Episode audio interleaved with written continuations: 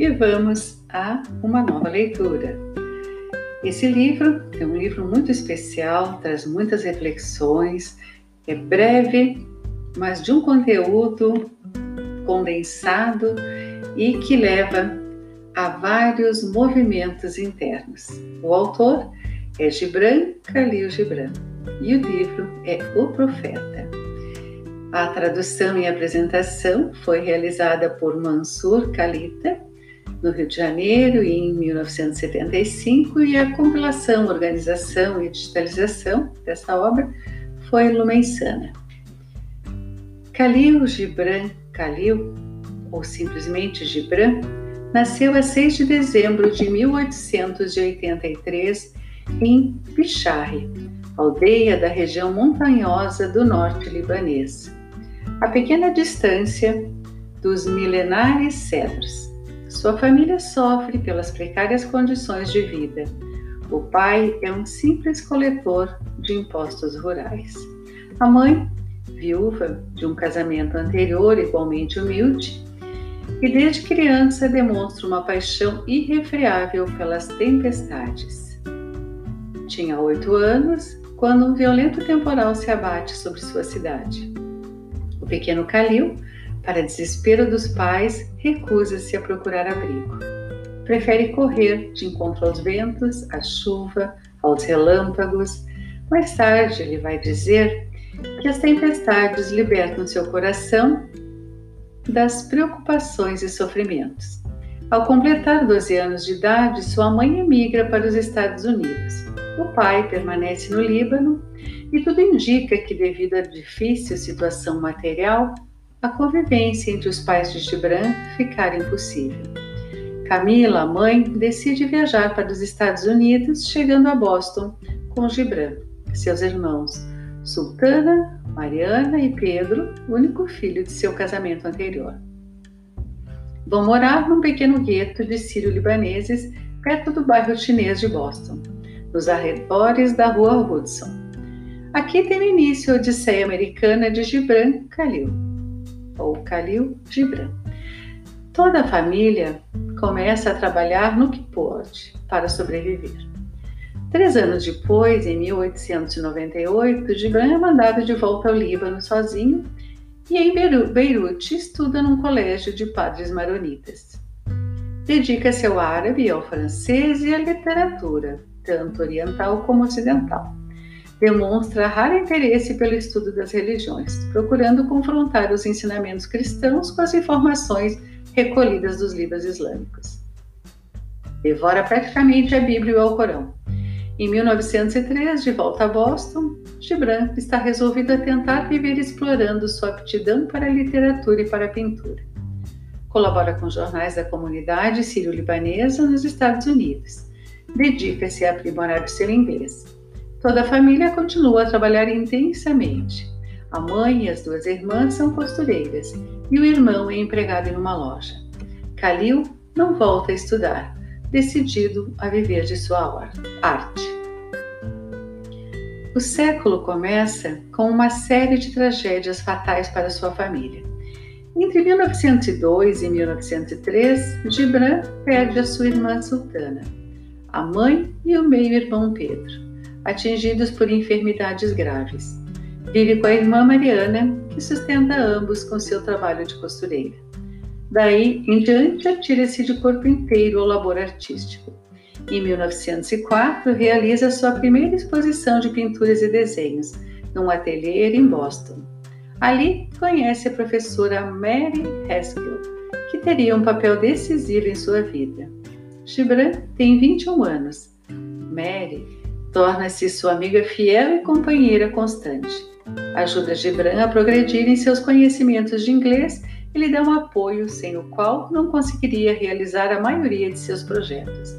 Em 1908, viaja para Paris, onde Mary Haskell lhe oferece custear seus estudos artísticos. Permanece quase três anos em Paris, estudando na Escola de Belas Artes e na Academia Julien.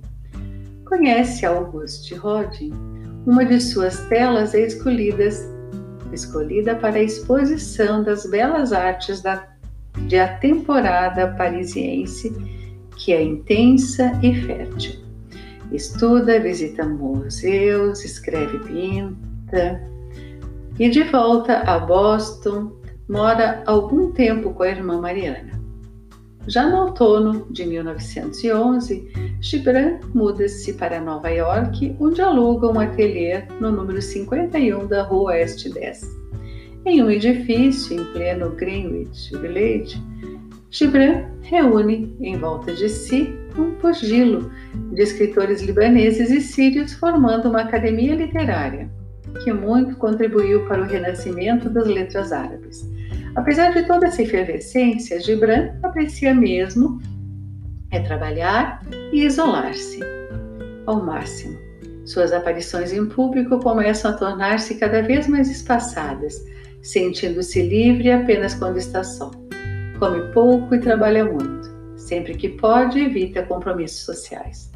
Todo esse potencial exuberante concentra-se em sua obra literária, uma carreira iniciada em 1905 escrevendo quase que exclusivamente em árabe. Nesse período, até 1920, publica sete livros nessa língua: A Música, As Ninfas do Vale, Espíritos Rebeldes, Asas Partidas, Uma Lágrima e um Sorriso, As Procissões e Temporais. Quase todos esses livros causam um grande impacto no mundo árabe, mexendo com temas polêmicos e trazendo transformações no tratamento do idioma, apontando-lhe outras possibilidades e tirando-lhe o véu de milênios. Gibran passa a ser reconhecido como escritor, rebelde em literatura, conservador em matéria de artes plásticas, mas prezando com devoção a liberdade de criação e proclamando sua fé na liberdade do artista. Torna-se ao mesmo tempo um retratista de prestígio. Pratica com talento a arte de reproduzir rostos, e é requisitado com frequência para retratar personalidades notáveis da época. Mas é na criação de telas que ele espera atingir o que concebe com uma pintura mística, com seus quadros refletindo sempre inspiração clássica. Dizia: Quero que cada quadro seja o início de um outro quadro invisível. Gibran deixa pouco a pouco de escrever em árabe, dedicando-se ao inglês, publicando em 1919 seu primeiro livro nessa língua, O Louco. Outros lhe seguem: O Precursor, O Profeta, Areia e Espuma, Jesus, o Filho do Homem, Os Filhos da Terra. Depois de sua morte, ainda serão publicados mais dois livros: O Errante e o Jardim do Profeta Khalil Gibran. Do Profeta.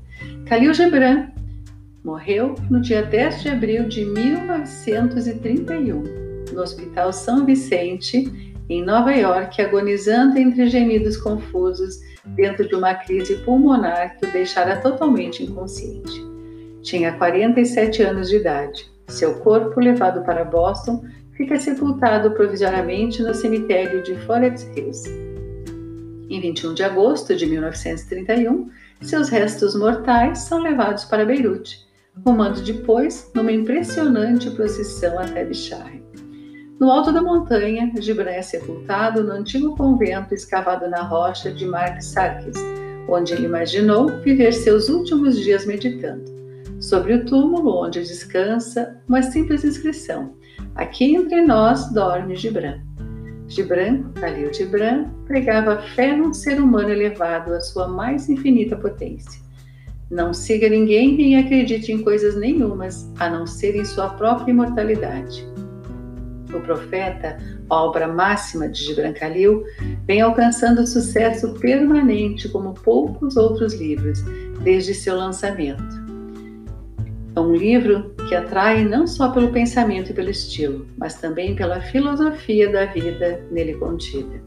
Khalil prega a ternura evangélica em meio ao progresso massacrante e à impiedosa competitividade dos tempos modernos, sem impor ideologias, tenta despertar a bondade e a beleza escondidas sob a angústia e desespero que perpassam nossa existência.